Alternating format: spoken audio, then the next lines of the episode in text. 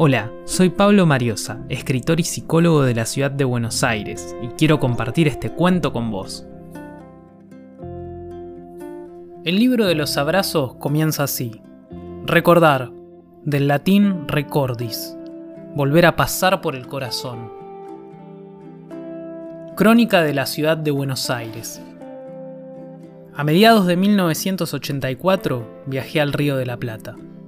Hacía 11 años que faltaba de Montevideo.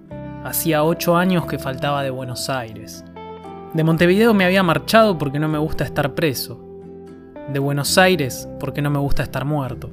Pero ya en 1984, la dictadura militar argentina se había ido, dejando a su paso un imborrable rastro de sangre y mugre, y la dictadura militar uruguaya se estaba yendo. Yo acababa de llegar a Buenos Aires. No había avisado a los amigos, Quería que los encuentros ocurrieran sin hacerlos. Un periodista de la televisión holandesa, que me había acompañado en el viaje, me estaba entrevistando frente a la puerta de la que había sido mi casa. El periodista me preguntó qué se había hecho de un cuadro que yo tenía en mi casa, la pintura de un puerto para llegar y no para marcharse, un puerto para decir hola y no adiós. Y yo empecé a contestarle con la mirada clavada en el ojo rojo de la cámara. Le dije que no sabía dónde había ido a parar ese cuadro, ni a dónde había ido a parar su autor, el negro Emilio, Emilio Casablanca. El cuadro y Emilio se me habían perdido en la niebla, como tantas otras gentes y cosas tragadas por aquellos años de terror y lejanía.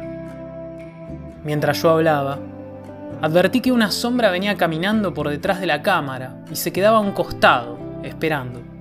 Cuando terminé, y el ojo rojo de la cámara se apagó, moví la cabeza y lo vi.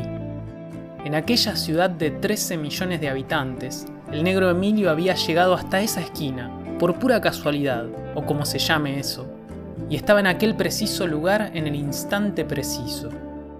Nos abrazamos bailando, y después de mucho abrazo, Emilio me contó que hacía dos semanas que venía soñando que yo volvía, noche tras noche, y que ahora no lo podía creer y no lo creyó. Esa noche me llamó por teléfono al hotel y me preguntó si yo no era sueño o borrachera. Crónica de la ciudad de Buenos Aires. El libro de los abrazos. Eduardo Galeano.